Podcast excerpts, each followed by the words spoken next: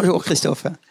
Je voulais savoir si, euh, en premier, si euh, Kylian Mbappé, euh, après sa période méritée de vacances, était prêt pour jouer à Rennes. Si tu as discuté avec lui, est-ce qu'il commence à digérer un petit peu la défaite en finale ou toujours pas? Il est prêt à jouer, Kylian. il a bien récupéré. Il est prêt à jouer comme, comme Ashraf, Hakimi sont prêts et disponibles pour, pour le groupe. À vrai dire, non, je ne discute. J'ai pas échangé. J'avais échangé dès son retour de la Coupe du Monde pour, euh, connaître un peu son, ressenti et essayer de faire évacuer des choses, de, la déception s'il y en avait. Mais il me semble pas, il me semble pas marqué par la déception de ne pas avoir gagné euh, ce trophée. Il est bien disponible, souriant. Il s'entraîne normalement comme un grand professionnel. Christophe, bonjour. Euh, cette saison, le, les milieux de terrain du, PSG sont appliqués sur un but toutes les 614 minutes, si on inclut Danilo, Carlos Soler et Ismaël Garbi. Euh, comment vous expliquez ce manque d'apport offensif? Est-ce que ça constitue un chantier pour vous? Et si oui, comment résoudre ce, ce problème? Merci. C'est aussi un peu les caractéristiques euh, de notre équipe et de la manière dont on peut évoluer dans différents systèmes, même si euh, il vous semble peu impliqué sur les buts marqués. On a surtout nos attaquants qui marquent beaucoup de buts. Ça, c'est déjà très important. et je le répète. Mais après, euh, notre jeu est fait aussi par euh, jeu de combinaison où euh, on est très proche de la surface de réparation. Il y a très peu de, place à la transition sur les buts que nous marquons et donc la projection de nos milieux sur un plan aussi tactique. Autant on leur demande d'être très présents, je leur demande d'être très présents dans la construction du jeu, autant je leur demande d'être aussi très en soutien de nos attaquants pour à la fois donner des ballons et jouer sur la largeur, mais aussi d'avoir du jeu combiné à l'intérieur, mais aussi d'être euh, en équilibre pour euh, évidemment essayer de gagner le ballon le plus rapidement possible, euh, d'avoir une grosse réaction à la perte, mais aussi de contrarier toutes les transitions offensives qu'on pourrait avoir face à des adversaires qui sont regroupés souvent. Si on peut l'améliorer, évidemment qu'on on, le fera, mais il y a aussi le, fait qu'il y a beaucoup de rotation au milieu terrain. Il y a des joueurs qui sont présents, des joueurs qui sont absents. Euh, voilà, il y a beaucoup plus de rotation au milieu terrain que, que, dans d'autres secteurs. Mais euh, ce qui est à mes yeux très important, c'est aussi cette capacité à pouvoir euh, donner ce fameux équilibre qui est très important à mes yeux, de par les profils de mes joueurs offensifs que nous avons et la participation de nos latéraux. Bonjour Christophe, Benjamin Quares pour le Parisien. Justement, vous parlez des, joueurs offensifs. Vous allez pour la première fois de l'année avoir Neymar, Kylian Mbappé et Lionel Messi ensemble disponibles pour le match de demain. Oui, de l'année, oui. oui. de l'année, bien sûr, pas de la saison. Euh, justement, c'est des joueurs que vous avez, vous avez souvent dit qu'il fallait qu'ils aient de la liberté, leur laisser de la liberté. Comment, en tant que coach, vous gérez ça tout en leur demandant des, choses sur l'aspect tactique? Et qu'est-ce que vous leur demandez justement sur l'aspect tactique, s'il vous plaît? Merci. À partir du moment où je leur demande beaucoup de liberté, je demande à mes milieux d'être, euh, et ça rejoint un peu la question que je demande à mes milieux d'être euh, très souvent en soutien et euh, en, soutien de. Sur un plan tactique, évidemment, il y a toujours une recherche de, quelle manière on peut contrarier les premières ressorties de l'adversaire. Mais après, sur un plan offensif, je fais en sorte que nos trois attaquants, que ce soit Kylian, Né ou euh, Léo, et j'ai essayé, j'ai beaucoup cherché, mais je pense que, l'on a trouvé qu'ils puissent évoluer dans leur meilleure zone. Et quand ils sont dans leur meilleure zone, après, c'est leur qualité à la fois individuelle et collective qui font, euh, qui font la différence.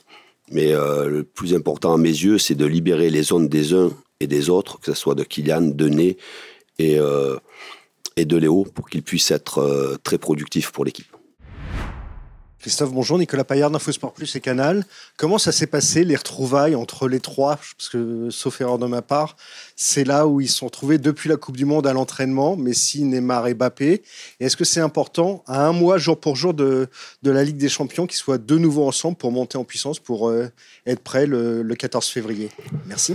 Oui, évidemment que c'est important qu'ils euh, soient ensemble. Les retrouvailles sont très bien. Euh, Kylian a été bien accueilli dans le vestiaire, mais il n'y avait aucun doute qu'il soit bien accueilli. Il a été bien accueilli par Né, par, euh, par Léo. On fait en sorte qu'il soit aussi euh, euh, connecté sur le terrain. Vous savez, ça fait quasiment deux mois que notre effectif est dispersé. Depuis le 13 novembre, dernier match face à Auxerre. Aujourd'hui, on commence à retrouver des séances d'entraînement collectives avec, non pas malheureusement l'intégralité de, de l'effectif, mais qu'on commence à avoir euh, nos secteurs de jeu plus équilibrés. Voilà, on, on, on a peu de séances, mais on essaie dans les séances de faire en sorte que les joueurs euh, retrouvent une certaine connexion dans le jeu, dans les habitudes qu'ils avaient ensemble. Chacun est parti dans sa sélection avec évidemment euh, des automatismes qu'il devait trouver avec la sélection, qui ont automatiquement fait que nos automatismes ont été mis de côté. À moi et mon staff de vite euh, faire en sorte, à travers des séances, à travers des exercices, qu'ils puissent retrouver euh, le plaisir de jouer ensemble, de se reconnecter et qu'on y ait beaucoup plus de liens entre les lignes que ce que nous avons eu sur les matchs post-Coupe du Monde. Bonjour Christophe, Philippe Sanfourche pour RTL. On a tous en, mémoire le, match à Lille de début de saison, qui était une sorte de, copie parfaite, euh, à la fois technique et dans l'intensité. Euh, est-ce que qu'est-ce qui avait euh, existé ce, soir-là que, vous aimeriez retrouver? Est-ce que c'est l'histoire d'un soir, un match hors norme, ou est-ce que c'est quelque chose vers lequel vous voudriez tendre à nouveau? Ah, Évidemment que si on avait encore des matchs comme ça, ça ferait plaisir. Déjà, ça serait bien pour la santé on serait beaucoup plus calme. Je pense que c'est aussi l'histoire d'un match, en ayant ouvert le score très, très rapidement. C'est l'histoire du match où, euh, à ce moment-là, nous avons dégagé aussi une force collective impressionnante. Mais c'est aussi ce match-là qui fait que les adversaires ne vous jouent plus peut-être de la même manière. Et donc, il faut trouver d'autres choses.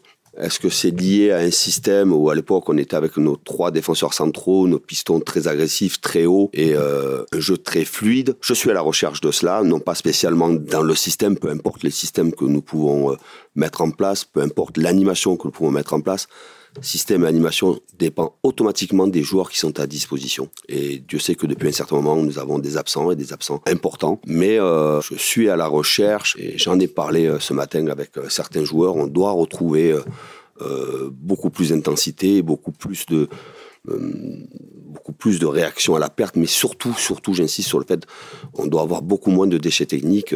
Les derniers matchs que nous avons joués, je mets entre parenthèses le match de Coupe de France, mais les derniers matchs que nous avons joués euh, sur un plan technique, c'est insuffisant par rapport au niveau auquel on veut jouer. Bonjour Christophe, H. Félicitations d'abord, euh, tout d'abord pour le titre de champion euh, d'automne.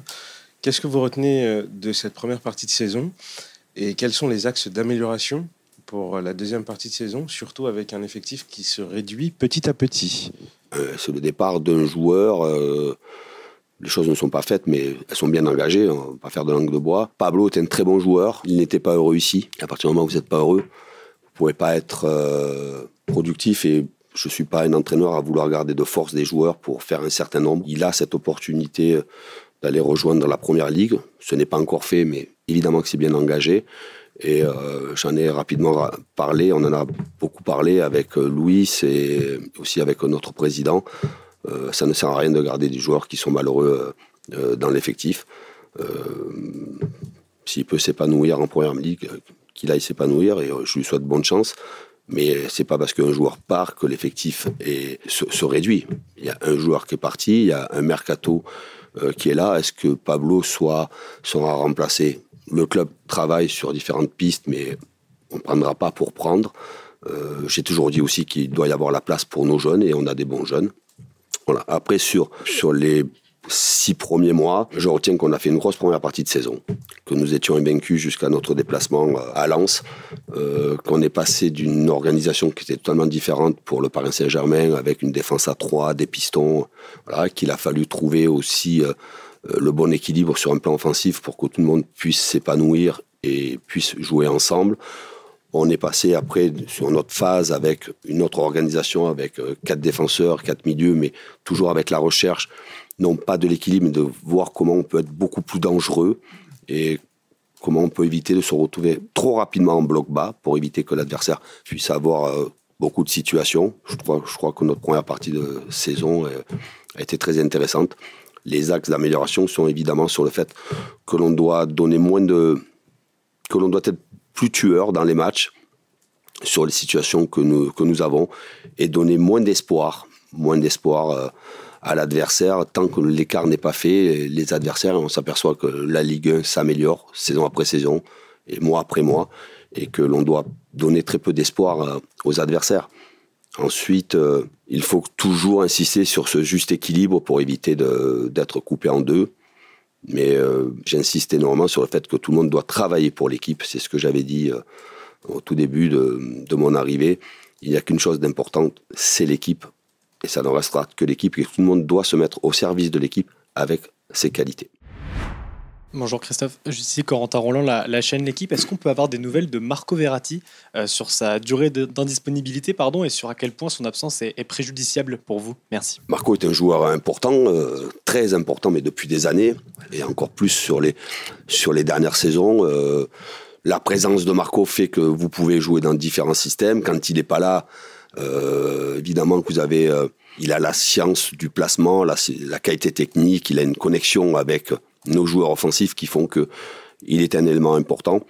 Euh, Marco euh, va bien, il va très rapidement reprendre la course pour très rapidement réintégrer euh, le groupe. Bonjour Christophe, vous affrontez le Stade Rennais demain. C'est une équipe qui a un peu moins bien repris cette deuxième partie de saison. Quel regard vous portez sur cette équipe et comment vous abordez le match de demain?